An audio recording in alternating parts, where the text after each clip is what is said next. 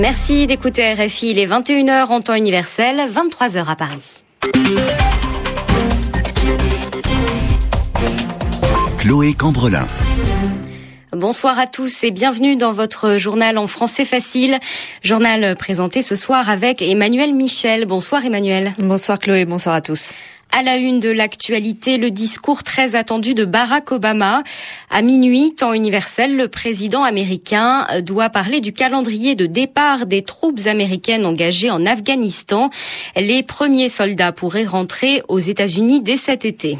À Kinshasa, la cour militaire rendra son verdict demain, jeudi, dans le procès des policiers soupçonnés d'avoir assassiné Floribert Chebeya et Fidel Bazana. Les deux défenseurs des droits de l'homme ont été tués en juin 2010 dans la capitale de la RDC. Et puis le poète chinois Ai Weiwei a été libéré ce mercredi. C'est une surprise. L'arrestation de cet artiste très critique envers le régime avait été condamné par les Occidentaux il y a deux mois et demi. Le journal en français facile.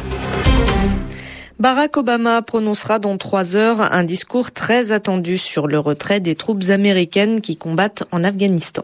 Le président américain doit donner des précisions sur le moment où les soldats américains présents là-bas commenceront à rentrer aux États-Unis.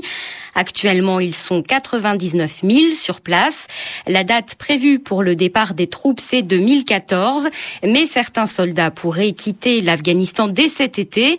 Pourquoi prendre cette décision? C'est la question que Valérie Roard a posée à Philippe Golub. Il est professeur de relations internationales et spécialiste des États-Unis.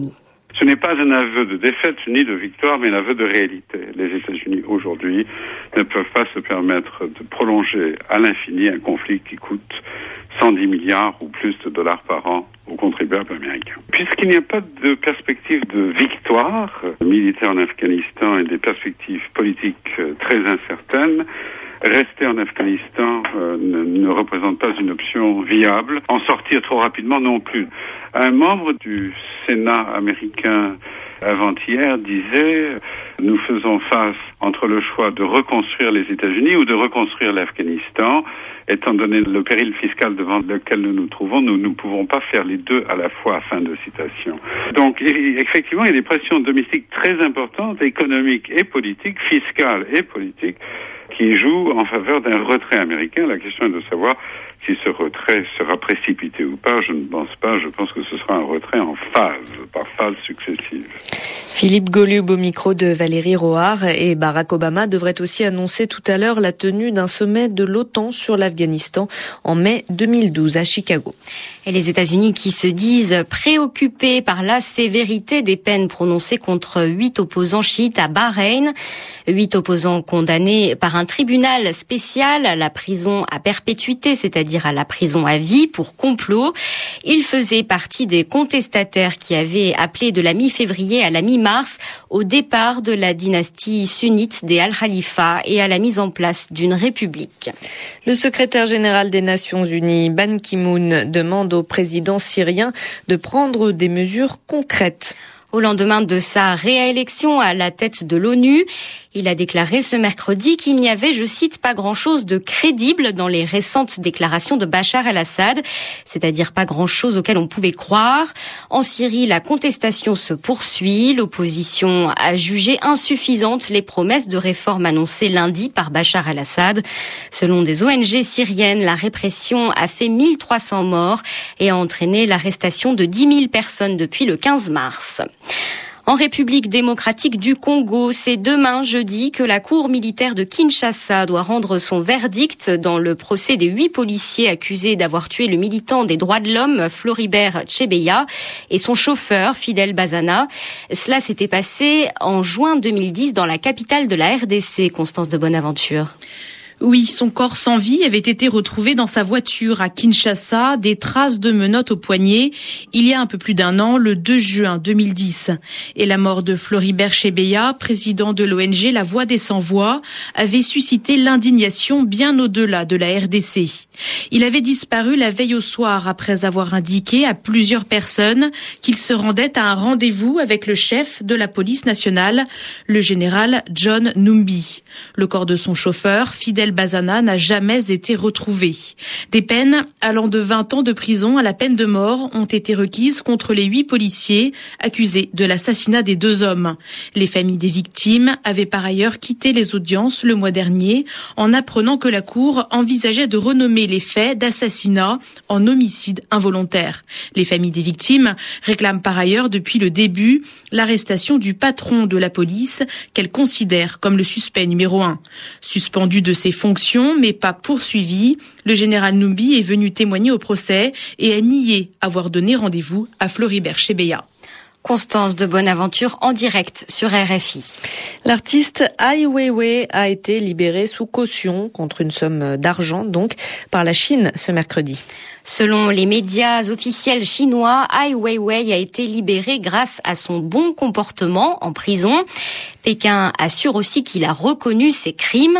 Cela faisait deux mois et demi qu'Ai Weiwei était emprisonné, officiellement pour évasion fiscale, c'est-à-dire pour ne pas avoir correctement payé ses impôts en Chine. En réalité, le gouvernement chinois reproche à l'artiste d'avoir critiqué le régime. À Pékin, la correspondance de Stéphane Lagarde. L'espoir d'une libération imminente bourdonnait sur les réseaux sociaux depuis lundi à 23h20 heure chinoise ce mercredi soir. La confirmation est venue directement de l'artiste. Trois mots très courts envoyés sur le téléphone portable de son avocat. Je suis sorti. Il vient de rentrer dans sa galerie, écrivait à la même heure cette fois sur Twitter l'un de ses assistants qui ajoute il est un peu amaigri. En dehors d'une visite de son épouse le 16 mai dernier, Ai Weiwei est en effet resté 81 jours coupé de ses proches. Sa remise en liberté aujourd'hui serait motivée par la bonne attitude de l'intéressé qui a confessé ses crimes et répété qu'il souhaitait payer ses impôts, indique l'agence Chine Nouvelle. Le diabète et les problèmes de tension dont souffre Ai Weiwei auraient également été pris en considération, estime son avocat. Le designer du célèbre nid d'oiseau, le stade des Jeux Olympiques à Pékin, est accusé d'évasion fiscale. Pour de nombreux amis et artistes qui ont pris sa défense, cette arrestation était surtout un prétexte pour faire taire l'un des intellectuels chinois les plus critiques vis-à-vis du régime communiste. Stéphane Lagarde, Pékin, RFI. L'édition 2011 du Salon aéronautique du Bourget en France s'annonce comme une très bonne année pour Airbus. L'avionneur européen a conclu ce mercredi la plus importante vente d'avions de l'histoire en nombre d'appareils. 180 moyens courriers ont été vendus à la compagnie euh, indienne Indigo. Airbus qui affiche donc 347 commandes fermes en trois jours. En tennis, les Français Gaël Monfils, Gilles Simon et Richard Gasquet se sont qualifiés pour le troisième tour du tournoi de Wimbledon. Qualification aussi pour l'Espagnol Rafael Nadal, tenant du titre, et l'Américain Andy Murray, ainsi que le Tchèque Thomas Berdych qui a battu le Français Julien Bento. Chez les femmes, à noter cette victoire de l'Américaine Venus Williams, victoire après un match très difficile contre la japonaise Kimiko Date. Le rendez-vous de Wall Street. Et la bourse de New York termine en baisse. Le Dow Jones a perdu 0,64% et le Nasdaq 0,67%. Pierre-Yves Ducas. L'indice Dow Jones rechute de 80 points ce soir et revient à 12 110 dans un volume de plus de 850 millions de titres sur le New York Stock Exchange, tandis que l'indice du marché Nasdaq abandonne 18 points et se retrouve à 2669. Les investisseurs ne sont pas surpris, mais ne sont pas rassurés non plus par les propos de Ben Bernanke lors de sa conférence de presse à l'issue de la réunion du comité monétaire de la Fed. Le patron de la Banque centrale américaine est déçu, mais pas pessimiste. Il est avant tout déçu par la faiblesse de l'embauche.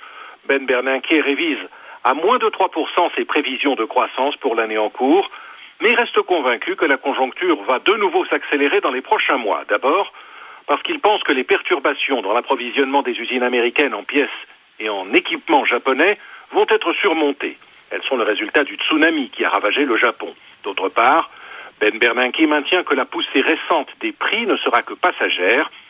Il juge que la baisse anticipée des prix des matières premières, en particulier des cours de l'énergie, peut redonner un coup de pouce au pouvoir d'achat dans les prochains mois. Merci Pierre-Yves Dugas, la bourse de Wall Street. C'est la fin de ce journal en français facile. Merci à vous de nous avoir suivis. Il est 22h10 à Paris.